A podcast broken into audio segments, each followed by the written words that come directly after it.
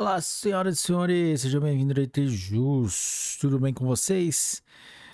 Hoje, nosso convidado especial será o Decreto-Lei número 11.150, de 26 de julho de 2022. Galera, esse decreto regulamenta a preservação e o não comprometimento do mínimo existencial para fins de prevenção, tratamento e conciliação de situações de superendividamento em dívidas de consumo, nos termos do disposto na Lei 8078, de 11 de setembro de 1990, o Código de Defesa do Consumidor. Mas antes de começarmos, não se esqueça de dar like nesse vídeo, se inscrever no canal, ativar o sininho para receber as notificações e compartilhar com seus melhores amigos. Vamos lá? Artigo 1. Este decreto regulamenta a preservação e o não comprometimento do mínimo existencial para fins de prevenção, tratamento e conciliação administrativa ou judicial de situações de superendividamento em dívidas de consumo, nos termos do disposto na Lei 8078, de 11 de setembro de 1990, o Código de Defesa do Consumidor. Artigo 2 Entende-se por superendividamento a impossibilidade manifesta de o consumidor, pessoa natural, de boa fé, pagar a totalidade de suas dívidas de consumo, exigíveis e vincendas, sem comprometer seu mínimo existencial. Parágrafo único. Para fins dos dispostos neste decreto, consideram-se dívidas de consumo os compromissos financeiros assumidos pelo consumidor, pessoa natural, para aquisição ou a utilização de produto ou serviço como destinatário final. Artigo 3 no âmbito da prevenção, no tratamento da conciliação administrativa ou judicial das situações de superendividamento, considera-se mínimo existencial a renda mensal do consumidor pessoa natural equivalente a 25% do salário mínimo vigente na data de publicação deste decreto. Parágrafo 1 a apuração da preservação ou do não comprometimento do mínimo existencial de que trata o CAPT será realizada considerando a base mensal por meio da contraposição entre a renda total mensal do consumidor e as parcelas de suas dívidas vencidas e a vencer no mesmo mês. Parágrafo 2. O reajustamento anual do salário mínimo não implicará a atualização do valor de que trata o CAPT. Artigo 3 Compete ao Conselho Monetário Nacional a atualização do valor de que trata o caput. Artigo 4 não serão computados na aferição da preservação e do não comprometimento do mínimo existencial as dívidas e os limites de créditos não afetos ao consumo. Parágrafo único. Excluem-se ainda da aferição da preservação e do não comprometimento do mínimo existencial. Inciso 1. As parcelas das dívidas, a linha A, relativas a financiamento e refinanciamento imobiliário. A linha B, decorrente de empréstimos e financiamentos com garantias reais.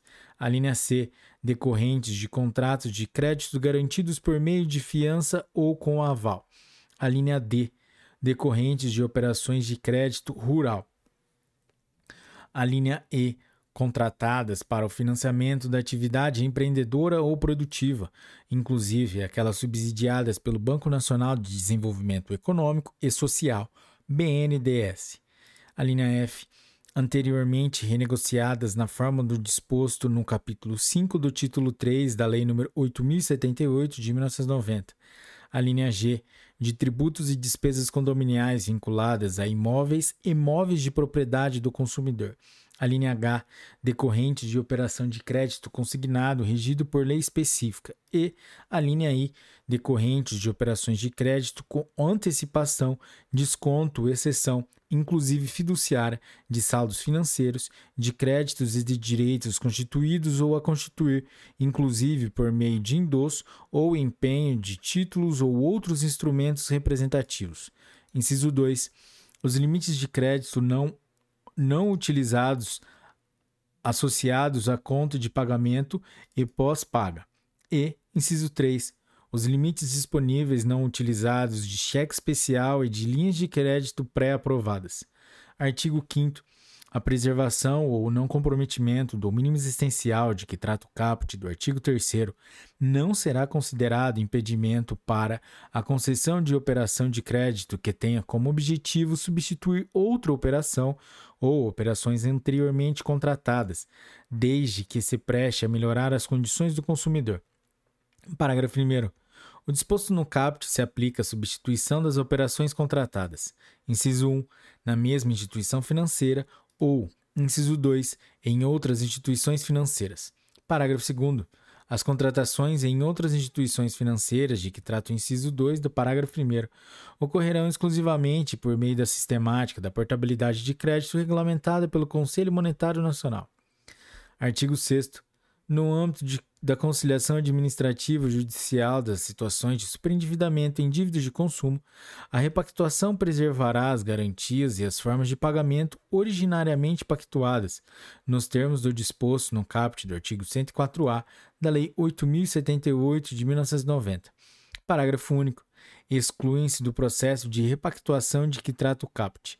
Inciso 1 as dívidas oriundas de contratos celebrados dolosamente sem o propósito de realizar pagamento, ainda que decorrentes de relação de consumo, e, inciso 2, as dívidas provenientes de contratos de crédito com garantia real de financiamentos imobiliários e de crédito rural. Artigo 7. O disposto neste decreto não se aplica para fins de concessão de benefícios de assistência social. Artigo 8.